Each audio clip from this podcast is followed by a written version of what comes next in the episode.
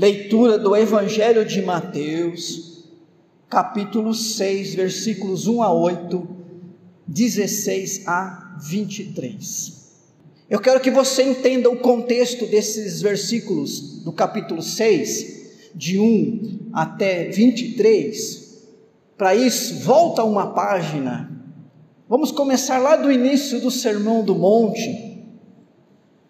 Alguns domingos atrás, já dissemos aos irmãos que o Sermão do Monte faz uma descrição do caráter cristão do discípulo de Jesus.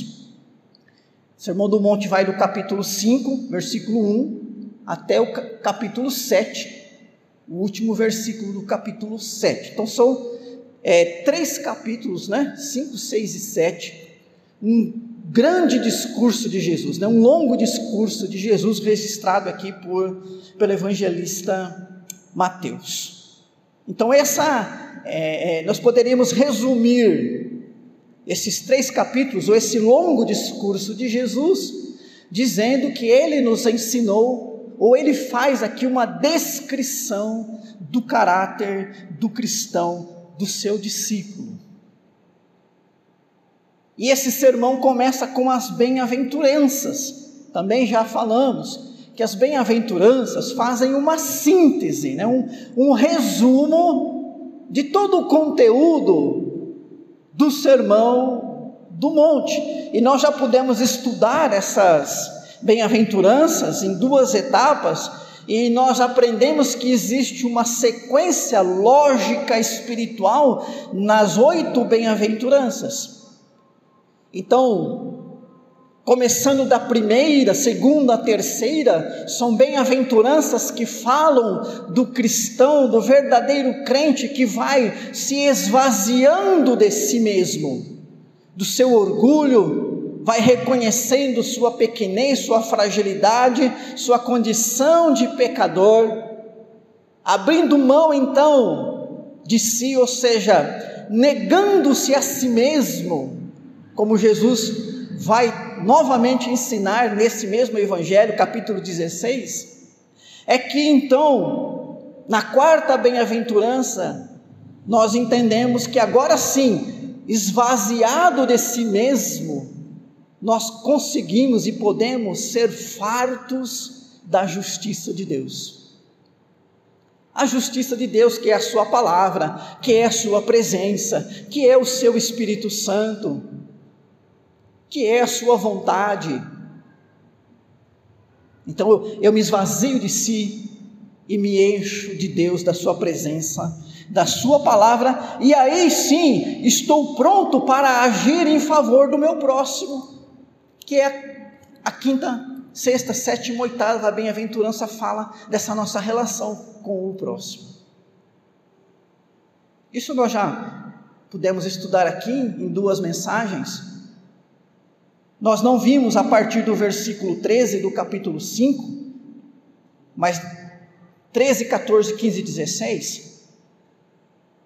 Quero que você olhe aí na sua, sua Bíblia e você vai perceber que Jesus vai usar de duas metáforas para falar do cristão: o sal e a luz. E certamente você já leu, já estudou essas metáforas, né? Essas comparações que Jesus fez. Então Jesus vai usar destas duas metáforas, sal e a luz, para ensinar a maneira que o crente deve manifestar a sua nova vida.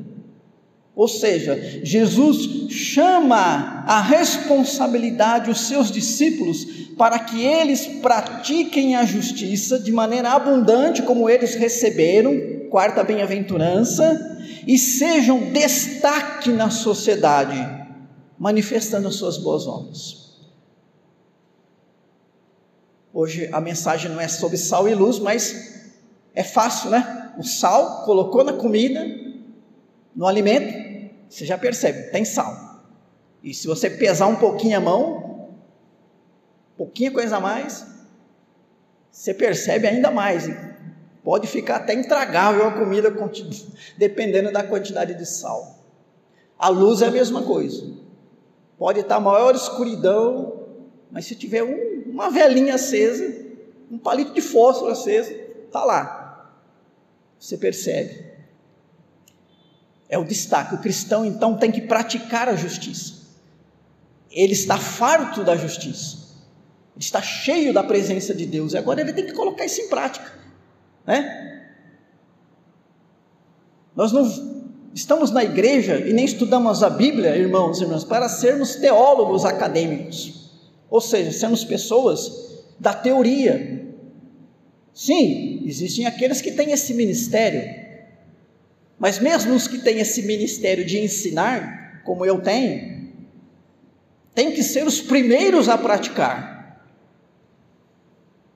Então os irmãos estão ouvindo essa mensagem hoje, e eu já estou vendo Deus falar isso, né? Para dizer a verdade, desde a semana passada já. Porque eu sei que também é uma mensagem para mim, porque eu sou discípulo de Jesus antes de mais nada. Nós temos que praticar essa justiça. Agora, a partir do versículo 17, é, Jesus passa a contrastar a prática da justiça, justiça ensinada pelos religiosos do seu tempo, com a prática da justiça que deveria ser praticada pelos seus discípulos. Aquela sim era verdadeira, segundo a palavra de Deus. Então, ali a partir do 17, Jesus vai falar né, dessa prática da justiça, de 21 em diante, ele vai fazer esse contraste entre o que os religiosos do seu tempo ensinavam e o que de fato é a verdadeira palavra de Deus, ou o que a palavra de Deus verdadeiramente ensina sobre a prática da justiça. Então Jesus ele vai corrigir essas distorções, porque irmãos e irmãs, nós precisamos praticar a justiça de Deus em primeiro lugar. E da maneira correta. E Deus sempre instruiu o ser humano sempre instruiu o seu povo. Você vai lá no Antigo Testamento e você vê desde o lado do Antigo Testamento Deus ensinando, Deus instruindo o seu povo como viver, como cultuar, como deve ser alguém que, que teme a Deus.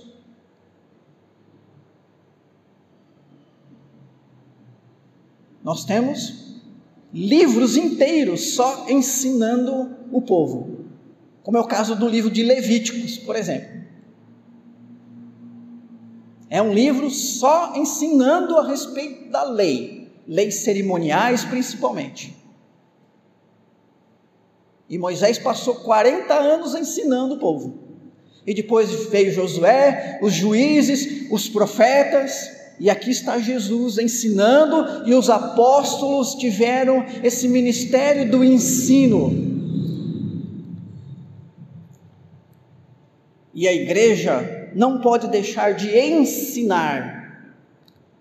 Logo, nós temos que entender que faz parte da vida cristã aprender.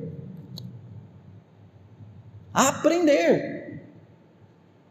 Aprender o que é a justiça aprender o que é de Deus e aperfeiçoar o nosso crescimento. Pedro vai dizer lá na sua carta: antes, né, cresçam na graça e no conhecimento de Cristo Jesus.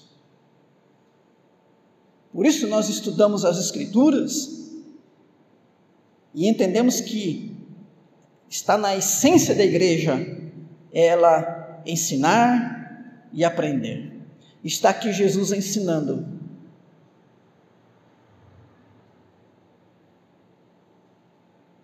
E então chegamos no capítulo 6 que nós lemos, inicialmente versículos 1 a 23. O capítulo 6 está inserido nesse contexto que fala da prática da justiça. Ou seja, do cristão praticar os ensinamentos de Jesus.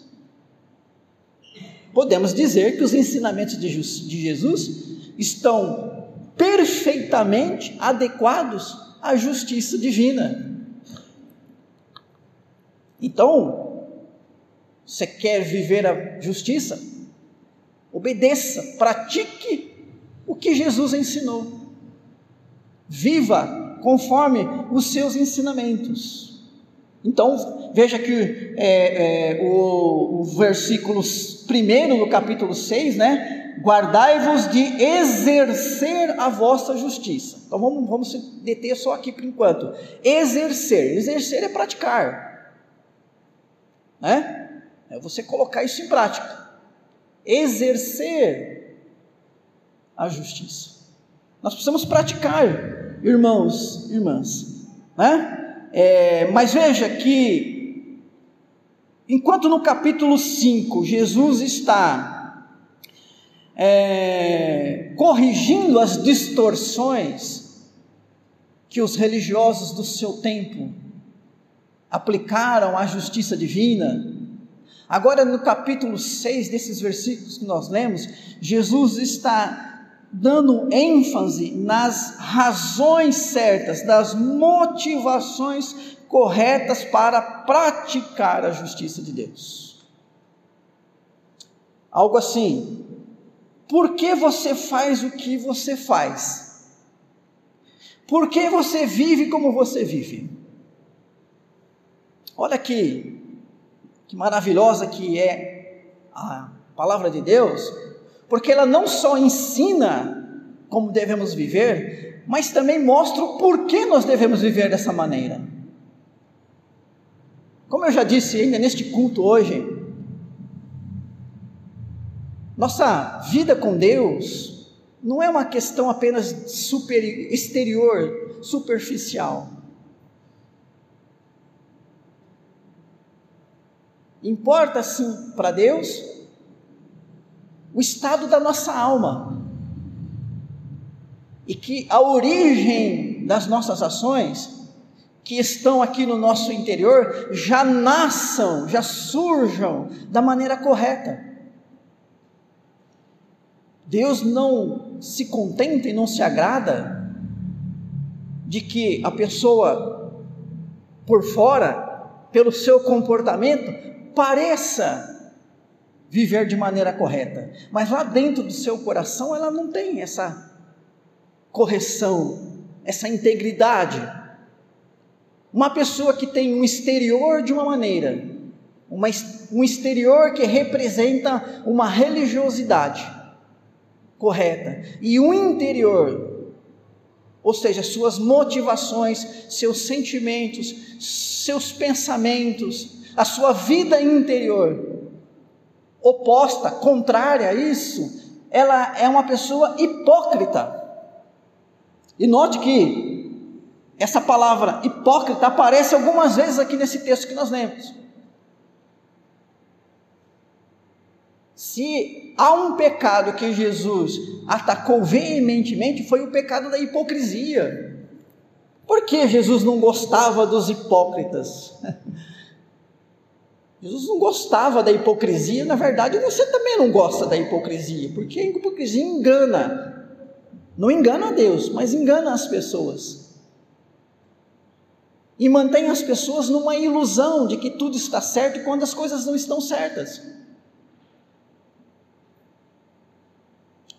Hipocrisia não é transformação de vida, mas é só adequação de comportamento para que você seja aprovado, amado, apreciado pelas pessoas. Então eu não gosto de ninguém aqui, mas eu quero que as pessoas gostem de mim. Então eu vou fazer de conta, né, que eu sou um cara legal, né? Vou cumprimentar todo mundo, sair abraçando e beijando todo mundo para todo mundo na hora de ir embora. Nossa, né? Olha, o Alexandre como ele é um cara bacana bacana, né, carinhoso. E eu vou embora, puxa, ainda bem que acabou aquilo lá, porque não suporto aquelas pessoas, ainda tem que ficar abraçando e beijando todo mundo ainda. Isso é uma tremenda hipocrisia, não é isso? E será que existem pessoas assim?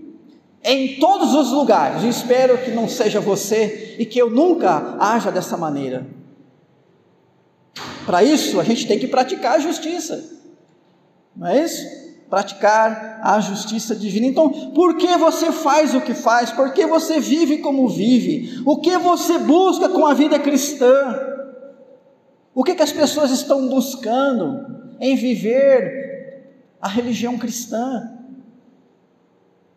Será que todo mundo que é cristão está vivendo pelas motivações corretas e está fazendo isso com que propósito? Um propósito santo ou não?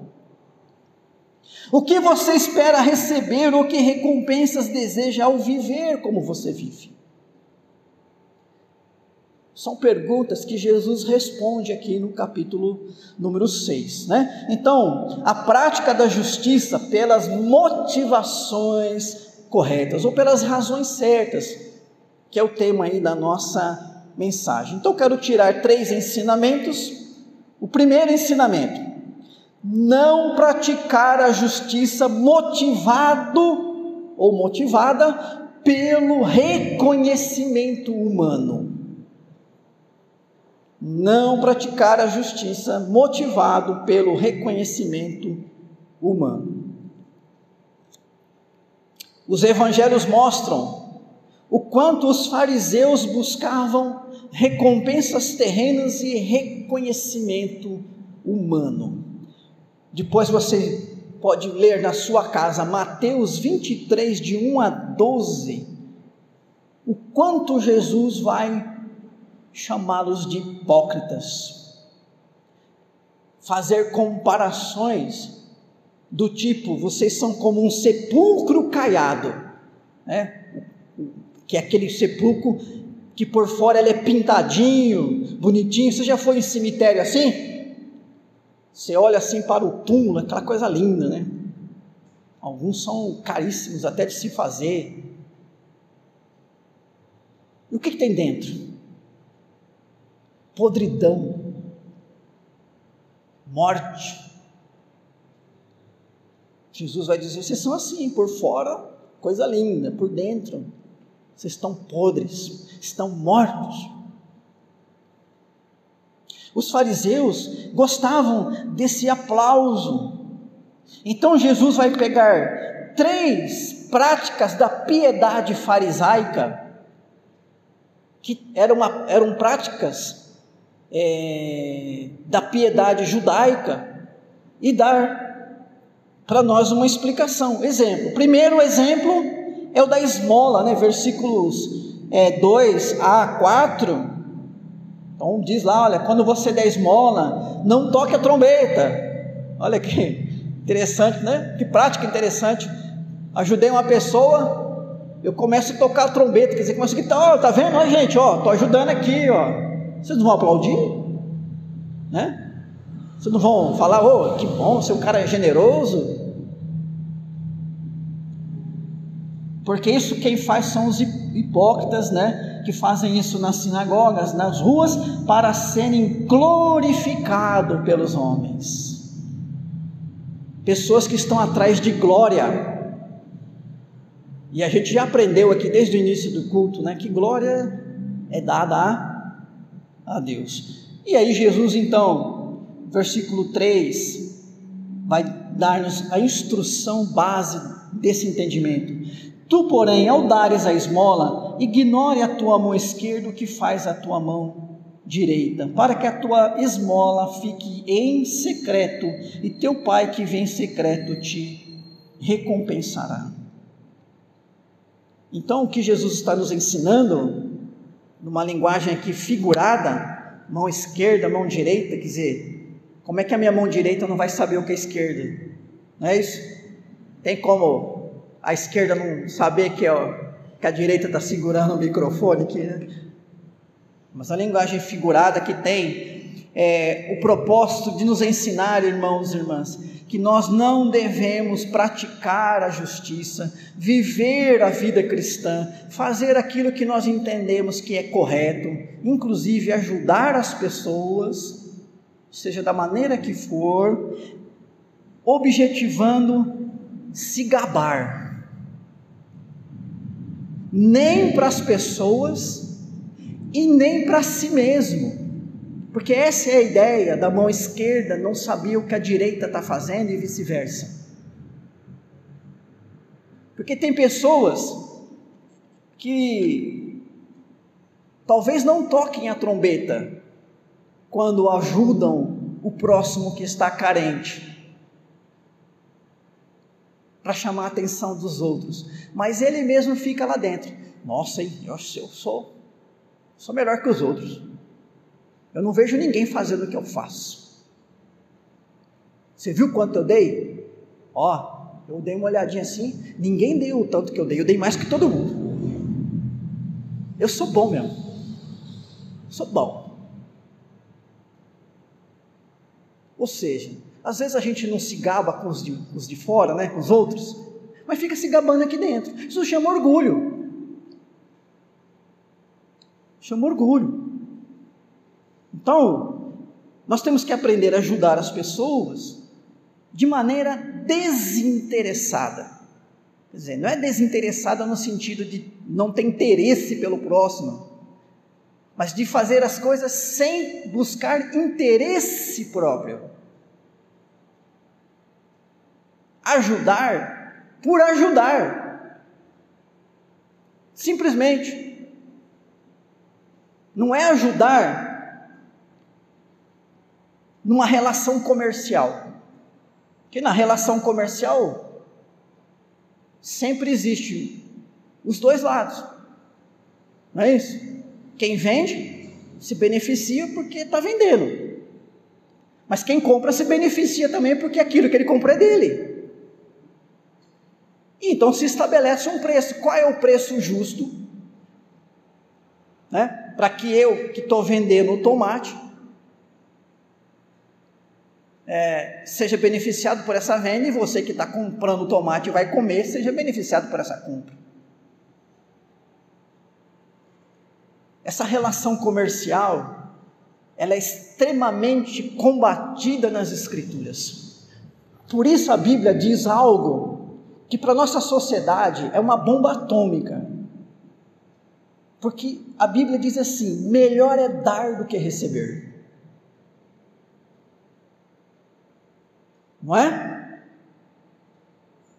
Você conhece algum ensinamento que parte dessa nossa sociedade avarenta, egoísta, gananciosa, corrupta, que chegue perto disso? Não. As pessoas hoje são ensinadas a ser competitivas. E, infelizmente, nós temos que ensinar os nossos filhos a serem competitivos. Mas pensando numa questão profissional, técnica, mas muitas vezes nós trazemos esse lado competitivo para o nosso interior, e há pessoas que são extremamente competitivas, não sabem perder, não sabem quando parar de falar, não sabem quando é o momento dela não dar a última palavra, a última palavra será do outro. Ela sempre tem que ter razão em tudo.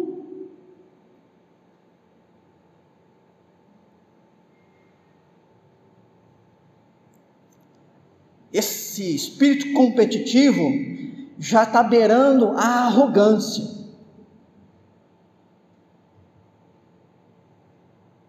E é o que Jesus está dizendo aqui. Não é só para não se gabar diante do público, mas também aí no seu coração. O segundo exemplo que Jesus dá é da oração pública. Então, versículo é, 5, 6, 5 e 6, é, fala aí, né, que os, os fariseus lá, os, gostavam de orar em pé, né, voz alta, para quê? Para que as pessoas pudessem, olha, que homem santo é esse? Faziam isso no sentido das pessoas reconhecerem a santidade deles. Né? Então Jesus vai falar: olha, faz isso, né? Você quando orar, entra no teu quarto, fecha a porta e você vai orar ali com o seu com o pai, né? Isso é uma coisa secreta que você vai falar. Né?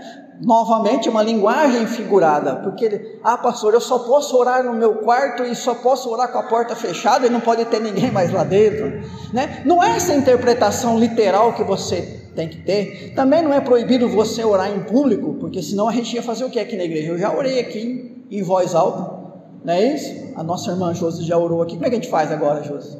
Né? Mas irmãos, o, a, o ensinamento de Jesus é o que está no versículo 3 aqui. Não faça isso para se gabar. As pessoas não precisam de demonstração de piedade. Eu vou mostrar para vocês que eu sou piedoso. Para que mostrar? Isso é uma coisa entre você e Deus. Não diz respeito a ninguém mais.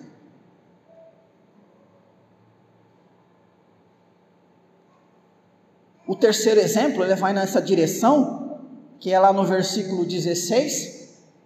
Nós temos aí dos versículos 7 a 15 um interregno, digamos assim, um parêntese que a gente vai tratar na outra mensagem sobre oração, mas ali, a partir do 16 até o 18, novamente Jesus vai tratar essa questão no terceiro exemplo, agora é sobre o jejum.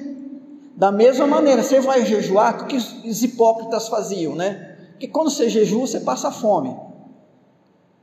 E aí o sujeito dava um jeito de se despentear lá, tipo cara de sofredor, né? Olha, estou sofrendo aqui por causa de vocês, estou jejuando. Não, o que, que Jesus fala? Quando você jejuar, você vai ungir a cabeça, lavar o rosto, vai pentear o cabelo, lavar o rosto. E eu conheci uma pessoa que todas as vezes que nós víamos ela com o cabelo molhado, penteado, é porque ela estava jejuando. Porque ela, então não, mas está escrito lá que quando a gente jejua tem que lavar o cabelo e lavar o rosto.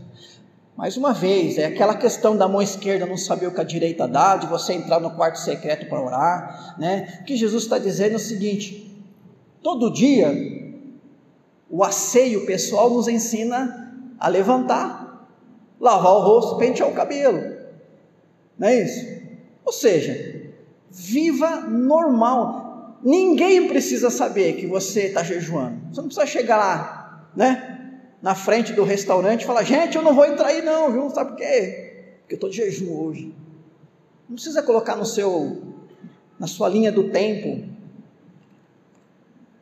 da rede social, como é que chama lá o perfil? Story, sei lá, né? Hoje, aquela cara do sofredor, estou jejuando.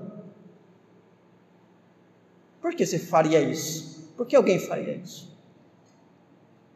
Então, é, o que Jesus está ensinando nesses três exemplos, irmãos e irmãs, né? que nós temos que praticar a justiça, mas sem essa ideia de buscar recompensas humanas motivados pela ambição reconhecimentos humanos, ou seja, viver a vida cristã, praticando a palavra de Deus, os ensinamentos de Jesus, mas sem interesses comerciais, sem fazer estas coisas por razões terrenas e mesquinhas, atrás de aplauso, de status e reconhecimento. Deus conhece todas as coisas. Não se preocupe. Se você está falando o correto e fazendo o correto, deixa na mão de Deus. Tá aqui fala, Ele vai te recompensar. Por isso, irmãos e irmãs, a calúnia é triste. A gente, quando vê que alguém nos entendeu mal, ou está falando mal da gente, um mal que não procede, a gente sente. Mas olha, ao mesmo tempo que você sente, não permita que isso te leve a viver o ódio, desejo de vingança. Sabe por quê? Se você está correto e fazendo, vivendo a verdade, Deus, minha vida está na tua mão. Deixa que Deus cuida de você. corra atrás de, é, sabe, aquela pessoa que vive criando boato, corra atrás disso, não. Não se desgaste com isso. Pega essa pessoa e começa a orar por ela, porque é isso que Jesus fala, né? Orai pelos que vos perseguem. Põe aquela pessoa na presença de Deus, ó oh Deus. É, tem misericórdia de uma pessoa dessa, uma pessoa dessa é infeliz. E sabe que quando uma pessoa é infeliz, o que ela menos suporta é uma pessoa feliz. O infeliz quer que o outro seja infeliz também. E aí ele conhece alguém feliz, então ele vai, entre aspas aqui, né? Infernizar a vida daquela pessoa para que ela seja infeliz também. E o que você faz? Vai entrar na onda dela? Lá em Provérbios está escrito assim: não responda ao tolo conforme a tolice dele, porque você vai se fazer um tolo igual. Deixa. Nossa, o sujeito está sendo grosso, estúpido, está sendo é, incorreto comigo. Deixa para lá, está na mão de Deus, vou orar por essa pessoa. E aí Paulo fala assim, também outra, outra, outro ensino que cai como uma bomba nesse nosso mundo. Paguem o mal com o bem. É o ensinamento das Escrituras.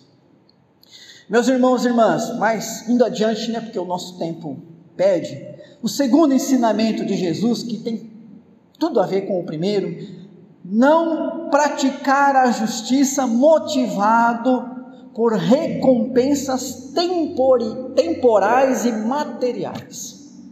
Então, o primeiro ensinamento aí do versículo 1 a, até o versículo 18 é não praticar a justiça motivado por reconhecimento humano, o segundo, muito próximo, né? não praticar a justiça motivado por recompensas terrenas, materiais, temporais. Então Jesus vai falar do tesouro. Não acumulem para vós tesouros sobre a terra. Terra é aqui, essa vida terrena. É essa vida de reconhecimentos humanos, de posses materiais, não acumulem tesouro aqui sobre a terra. O que acontece com esse tesouro? Traça, ferrugem, ladrão. Há tantas coisas que podem tirar isso. Tudo que a gente tem, que é material, que é terreno, é temporal, não dura para sempre. Hoje você tem, amanhã você pode não ter. Ou hoje você tem e amanhã é você que não existe mais para ter. O mundo tem hoje alguns bilionários. Alguns bilionários. Enquanto há bilhões de pobres, nós temos alguns bilionários. Essa situação, capitalismo, é isso mesmo. O que acontece quando um bilionário morre? que acontece com os seus bilhões? Vão com ele, seja lá para onde ele for? Mesmo que ele seja um crente, e é possível alguém ser verdadeiramente crente e ser bilionário, não é? Extremamente difícil, porque Jesus falou que é mais fácil um camelo passar pelo fundo de uma agulha, mas é possível. Mas mesmo que ele seja crente, ele vai para o céu sem nada. Até porque que serventia teria isso lá no céu? Não é isso? Por que, que eu quero levar a minha casa, meu apartamento, lá para o céu, se lá a minha casa tem portas cravadas com cristais? Não é isso? Não preciso levar esse meu carro, né? Ou se você tem um carro bonitão, né? Igual tem um preto aí que chega aí de vez em quando, né? Você vai querer levar esse carro lá para o céu? Você vai precisar disso lá? Você não vai, querido. Então, irmãos e irmãs, é, tesouro na terra é coisa da terra. Jesus está nos dizendo que ajuntai para vós outros tesouros no céu, onde traça nem ferrugem corrói, ladrões não escavam nem roubam porque onde está o teu tesouro, aí estará também o teu coração. O tesouro é aquilo que nós temos de mais importante, de maior valor para a pessoa. Tesouro é aquilo que nós buscamos com afinco, com dedicação, com motivação. Esse é o tesouro. Então, Jesus está ensinando, meus irmãos e irmãs, que ah, nós temos que decidir é pelo tesouro celestial e buscar o tesouro celestial, não viver a justiça apenas por questões, né, buscando recompensas materiais. Veja, estou falando de motivação, não estou falando que você tem que abrir mão de tudo que você tem. Estou falando da sua motivação para você fazer o que é certo. Não deve ser recompensas materiais, mas as celestiais.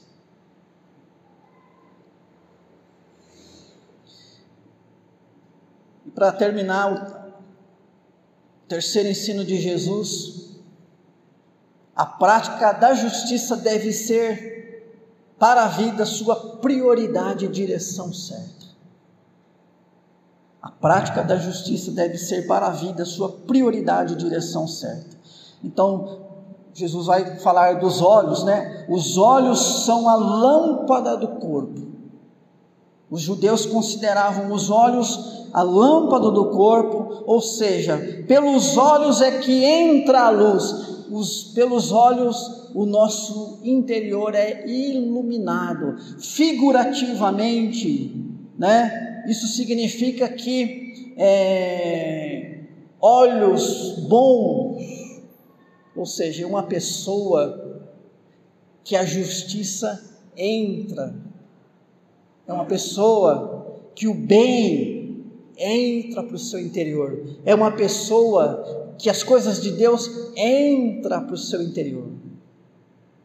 Olhos que a luz entra. Olhos bons é quando a luz entra, não é isso? A pessoa que tem os olhos maus ou está cega, o que acontece? A luz não entra.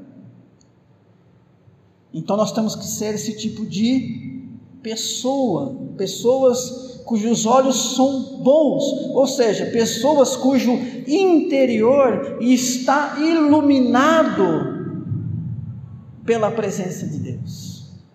Eu tenho que praticar a justiça, e então fazer isso no entendimento de que quando eu pratico a justiça, eu estou colocando a minha alma na direção certa.